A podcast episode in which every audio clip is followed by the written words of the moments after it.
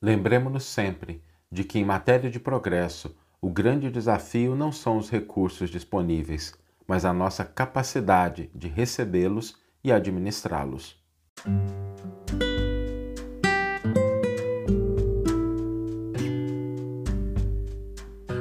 Você está ouvindo o podcast O Evangelho por Emmanuel, um podcast dedicado à interpretação e ao estudo da Boa Nova de Jesus através da contribuição do benfeitor Emmanuel. E hoje nós vamos refletir sobre o caminho para o progresso. Quando a gente quer progredir, quando a gente quer prosperar, quando a gente quer crescer em alguma coisa, qual é o caminho que a gente deve ter como orientação a partir daquilo que o Evangelho nos traz? Antes da gente começar, eu gostaria só de dar um recado. Os estudos aprofundados, que normalmente são publicados aos domingos, eles voltam a serem exibidos a partir de fevereiro. A partir do primeiro domingo de fevereiro, nós voltaremos com os estudos aprofundados. Até lá, a gente continua com esse momento em que a gente bate um papo, em que a gente conversa um pouquinho, uma conversa leve em torno do Evangelho, em torno dos comentários de Emmanuel. Então, só lembrando, os estudos aprofundados retornam a partir de fevereiro. E Estávamos dizendo que a gente vai refletir hoje sobre o caminho para o progresso. Quando a gente pensa em progresso, em desenvolvimento, em aprendizado, em crescimento, a gente às vezes aguarda recursos externos. A gente aguarda possibilidades, materiais, elementos externos que possam favorecer esse crescimento e nada de errado com isso. Só que aí a gente começa a pensar sobre uma coisa que é interessante. Nos celeiros divinos, para o Criador, não existe limitação. Não existe limitação para Deus. Deus não está lá assim, pensa, nossa, o que, que eu vou fazer? Está faltando isso, está faltando aquilo. Deus é o grande Criador de tudo. E se Deus é o Criador e não faltam, consequentemente, recursos para Ele, o que é que é o problema? Porque que nem sempre a gente tem os recursos, os elementos que a gente gostaria. Por que, que isso não acontece? E aí nós chegamos a uma conclusão muito importante, porque não falta recurso. É como o Emmanuel vai utilizar uma frase muito bonita para frente, a gente vai ler daqui a pouquinho, que os dons divinos são como um imenso oceano que passam sobre todos os continentes, todos os aspectos da nossa vida. O problema não está na falta de água do oceano, não está na limitação daquilo que o Criador pode nos oferecer. O problema e a limitação está no nosso recipiente. Porque se nós estamos diante de um vasto oceano e a gente vai com um balde d'água, a gente vai pegar a quantidade de água que o balde comporta. Se a gente vai com um copo, a gente vai com a quantidade de água que o copo comporta. Se a gente se dirige para a praia com um dedal, a gente vai recolher aquela quantidade de água que cabe dentro do dedal. E é importante a gente entender isso porque nós começamos a reconhecer que o problema não é o problema de limitação de Deus. O problema está no desenvolvimento, na ampliação da nossa, do nosso recipiente, da nossa capacidade de receber e, e aqui é importante, cuidar daquilo que a gente está buscando tudo que nós queremos, do ponto de vista material, do ponto de vista de desenvolvimento, de progresso, não representa uma limitação para o Criador. Agora, é preciso que nós desenvolvamos a nossa capacidade de receber e de cuidar. Mas Saulo, como assim? É, tem a gente, como é que desenvolve a nossa capacidade de receber? Isso é importante, porque às vezes a gente não se permite receber certas coisas a gente às vezes não se valoriza ao ponto de se permitir receber. A gente às vezes quer ter bons relacionamentos, mas a gente não se valoriza. A gente quer desenvolver relações mais saudáveis, a gente quer melhorar de vida, mas a gente não se permite receber esses elementos externos. A gente se fecha para a vida. E é curioso isso, porque só quem se ama muito consegue abrir-se para receber aquilo que a vida tem para oferecer. Muito embora isso possa parecer um contrassenso, eu já tive a oportunidade de encontrar várias pessoas assim, que inclusive vou trazer assim para o nosso dia a dia, assim, coisa cotidiana, o evangelho também se aplica a isso. Existem pessoas que não se permitem crescer financeiramente, porque acham que se tiver dinheiro vão se tornar uma pessoa ruim e aí se fecham para essas possibilidades. Existem outras pessoas que têm uma série de crenças que limitam ela em relação ao que ela está buscando e por isso ela não se permite receber. Por isso, o primeiro caminho para o progresso é a gente se valorizar, a gente se permitir receber aquilo que a vida tem para nos oferecer. Um outro problema com relação a esse aspecto é que às vezes a gente toma uma estrada errada. Ao invés da gente seguir no caminho do crescimento, do progresso, a gente toma uma estrada errada, que é a estrada da reclamação, da crítica, da lamentação. Quando a gente toma essa estrada, e cada um pode tomar, escolha, livre-arbítrio, o que, que acontece? Nós perdemos a oportunidade de ampliar o nosso recipiente, a nossa capacidade, porque nós vamos despender energias com críticas, reclamações, nós vamos perder tempo com isso e o que vai acontecer é que a gente não vai gastar o tempo e energia ampliando o nosso recipiente. É, pensando, por exemplo, nos nossos relacionamentos, se a gente quer relacionamentos melhores, a gente precisa aumentar a nossa capacidade de interagir, de cuidar dos interesses do outro, de perceber o que o outro está sentindo. Se a gente quer crescer intelectualmente, a gente precisa ampliar o nosso vocabulário, a nossa capacidade de leitura. Se a gente quer ser mais livre, nós precisamos desenvolver a nossa capacidade de perdoar, porque às vezes o perdão é aquilo que nos liberta e nós ficamos acorrentados porque a gente não tem a capacidade de perdoar. Se a gente quer servir, se a gente quer transformar o mundo à nossa volta, a gente precisa desenvolver a nossa capacidade de esforço, de sacrifício, de doação. Por isso, é, se a gente pensar no desenvolvimento, no progresso, lembremos sempre que o problema fundamental não está nos celeiros divinos, está na nossa capacidade de receber e cuidar deles. Por isso, se a gente evitar o desperdício de tempo, de energia com coisas que não desenvolvem a nossa capacidade, nós já estamos dando um grande passo. E um outro passo importante nesse caminho é a gente começar a pensar o seguinte: como é que uma pessoa responsável aos olhos de Deus age, como é que ela é quando ela tem isso que eu estou buscando, seja qual for a coisa que a gente esteja buscando. Cada um tem os seus desejos, os seus sonhos, as suas expectativas, seus anseios de crescimento, de progresso. Mas a pergunta fundamental é: como é que uma pessoa que é responsável aos olhos de Deus age quando ela tem isso que eu estou buscando? E aí a gente começa a perceber, quando a gente faz esse, comparativo, a gente começa a perceber a diferença do tamanho do nosso recipiente. E a gente vai perceber que uma pessoa que tem aquilo que nós estamos buscando e que é responsável aos olhos de Deus, isso é importante, porque não basta obter, é preciso manter. Como é que uma pessoa age?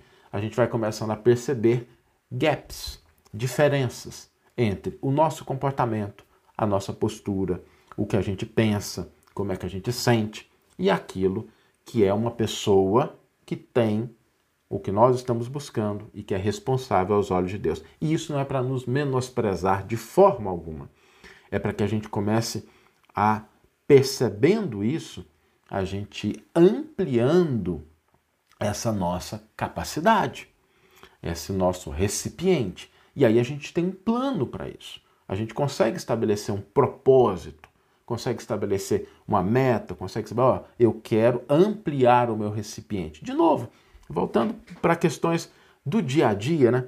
A, a, gente pensa assim: como é que uma pessoa que tem saúde ela age? A saúde é um dom importante. Como é que uma pessoa que tem que é muito saudável, como é que ela age? como é que ela se alimenta, como é que ela se movimenta. Ok, peguemos isso, comparemos com os nossos hábitos atuais. Então a gente sabe aonde a gente tem que atuar. Se a gente quer ter melhores relacionamentos, se a gente quer crescer, como é que uma pessoa age? Como é que uma pessoa se movimenta? Como é que uma pessoa olha para o outro? Qual é a capacidade dela de perceber, de lidar com emoções? Então a gente já sabe aonde nós podemos ampliar o nosso recipiente, porque o problema fundamental nunca é dos recursos da divindade. O problema fundamental é do nosso recipiente. Por isso, se nós queremos progredir, prosperar, crescer, procuremos ampliar a nossa capacidade, porque Deus, na sua infinita justiça, no seu infinito amor, não deixará de prover aquilo que o nosso recipiente comporta, porque ao Criador não existem limitações. Vamos ler agora a íntegra do versículo e do comentário que inspiraram a nossa reflexão de hoje. O versículo está no Evangelho de Mateus, capítulo 25, versículo 15, e é uma parte da parábola, da famosa parábola dos talentos, em que Mateus registra o seguinte: A um deu cinco talentos, a outro dois e a outro um, a cada um segundo sua própria capacidade. E Emmanuel vai intitular o seu comentário Melhorar para Progredir. Melhorar para progredir. Eis a senha da evolução. Passa o rio dos dons divinos em todos os continentes da vida. Contudo, cada ser lhe recolhe as águas segundo o recipiente de que se faz portador. Não ouvides que os talentos de Deus são iguais para todos, competindo a nós outros a solução do problema alusivo à capacidade de recebê-los. Não te percas desse modo na lamentação indébita. Uma hora anulada na queixa é vasto patrimônio perdido no preparo da justa habilitação para a meta a alcançar. Muitos suspiram por tarefas de amor, confiando-se à aversão e à discórdia, enquanto muitos outros sonham servir à luz, sustentando-se nas trevas da ociosidade e da ignorância. A alegria e o fulgor dos cismos jazem abertos a todos aqueles que se disponham à jornada da ascensão. Se te afeiçoas assim aos ideais de aprimoramento e progresso, não te afaste do trabalho que renova, do estudo que aperfeiçoa do perdão que ilumina, do sacrifício que enobrece e da bondade que santifica. Lembra-te de que o Senhor nos concede tudo aquilo de que necessitamos para comungar-lhe a glória divina. Entretanto, não te esqueças de que as dádivas do Criador se fixam nos seres da criação conforme a capacidade de cada um. Uma bela página de Emmanuel eu, particularmente, gosto muito desse comentário, da maneira como ele aborda esse aspecto da parábola dos talentos, de uma maneira muito profunda e que nos convida a esse processo de ampliar, de nos melhorar para que a gente possa ter acesso, receber e manter os dons divinos. E o desafio para hoje? A gente sempre termina a nossa reflexão com uma proposta singela, simples, sem nenhuma pretensão de nada sofisticado, mas que a gente possa desenvolver uma pequena ação na direção daquilo que o Evangelho nos aponta. E o desafio para hoje é a gente pensar o seguinte: o que, que eu quero? O que, que eu estou buscando? E cada um vai escolher a sua, com liberdade. Lembrando, nós temos feito reflexões relacionadas a esse tema, né, de um ano que se inicia. Pensemos nisso. O que, a gente quer para o nosso ano? O que, a gente busca? cada um na área que melhor lhe aprouver, não tem problema. Vamos decidir assim, olha, o que, que eu quero? O que, que eu estou buscando? Ok, bom. Anotamos isso. E anotar é um bom exercício. Até porque depois pode compartilhar com a gente também, colocar nas redes sociais, incentivando as pessoas a participarem dos desafios. Vamos lá, vamos colocar. O que, que eu quero? Eu quero isso. Eu estou buscando isso. Ok. Segundo ponto. Como é que uma pessoa que já tem isso e é responsável aos olhos de Deus, como é que ela age, como é que ela pensa, o que, que ela faz? Uma pessoa que tem isso, como é que ela age, como é que ela pensa, como é que ela faz, como é que é a vida. Pensemos nisso. Ok? Terceiro ponto. Qual é a diferença entre a minha maneira de agir, pensar, de sentir, com a dessa pessoa que tem aquilo. Não precisa ser uma pessoa real, a gente pode imaginar na cabeça, não tem nada de errado com isso, mas como é que a gente imagina que essa pessoa age e qual é a diferença em relação ao que a gente age hoje. E aí, hoje, no dia de hoje, nós vamos ampliar o nosso recipiente. Nós vamos pegar algum ponto que seja diferente daquilo que uma pessoa que tem o que nós estamos buscando e o que nós somos hoje, o que a gente faz hoje, e a gente vai desenvolver uma pequena ação para melhorar, para ampliar o nosso recipiente. Então, se a gente, por exemplo, dá um exemplo para ficar mais fácil, se a gente quer ir muito do dia a dia, é, a gente quer melhorar um relacionamento. Bom, se a gente tem um relacionamento com uma determinada pessoa, a gente quer melhorar. Como é que uma pessoa que tem um bom relacionamento age? Que tipo de cuidado, que tipo de atenção? Como é que a gente age? Um relacionamento com o filho, um relacionamento com o pai, com uma mãe, com o cônjuge, como é que a gente vai melhorar isso a partir desse processo? Então, estabelecer o que nós queremos, pensar como uma pessoa que tem aquilo que nós estamos buscando, como é que ela age, pensa, sente, verificar como nós agimos, pensamos e sentimos, qual que é o gap, e hoje a gente vai desenvolver uma ação para que a gente possa ampliar o nosso recipiente, a fim de que os dons divinos possam estar presentes na nossa vida. E a frase, para que fique na nossa cabeça, na nossa mente, hoje, para que a gente possa voltar ao a mensagem do Evangelho, é melhorar para progredir. Eis a senha da evolução. Melhorar para progredir, eis a senha da evolução.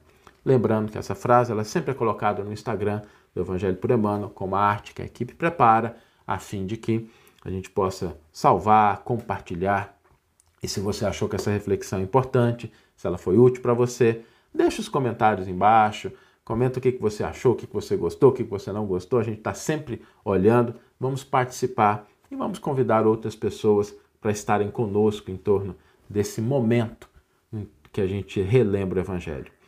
Hoje, antes de encerrar, eu não poderia deixar de prestar uma homenagem à Federação Espírita Brasileira pelos seus 138 anos. A Federação Espírita Brasileira, que foi a responsável pela publicação da coleção O Evangelho por Emmanuel, os sete volumes, que eu tive a honra, tive a alegria de coordenar o projeto durante seis anos em que a gente esteve pesquisando esses comentários de Emmanuel. Nós estamos aqui refletindo sobre esses comentários de Emmanuel, graças ao esforço da, de vários colaboradores da FEB, em especial queria registrar aqui o Geraldo Campetti, que foi sempre um grande entusiasta do projeto, ele que deu muito apoio a todas as presidências da FEB que apoiaram esse projeto, ao pessoal que trabalhou na biblioteca, cedendo a arquivos antigos, revistas, para que a gente pudesse fazer a pesquisa. E eu não poderia deixar de prestar hoje a homenagem a essa instituição que completa 138 anos. 138 anos não é pouca coisa. Não é algo que a gente pode dizer que é passageiro. É uma instituição que vem preservando os princípios do Evangelho, preservando os princípios da doutrina espírita, tem uma obra extraordinária de levar esclarecimento, consolo, orientação para aquelas pessoas que buscam. Quem está nos assistindo pelo canal da FEB TV, a FEB TV é um dos canais que transmitem essas reflexões diárias, deixem aí o seu like e a sua homenagem à Federação Espírita Brasileira, que completa hoje 138 anos, mais de um século.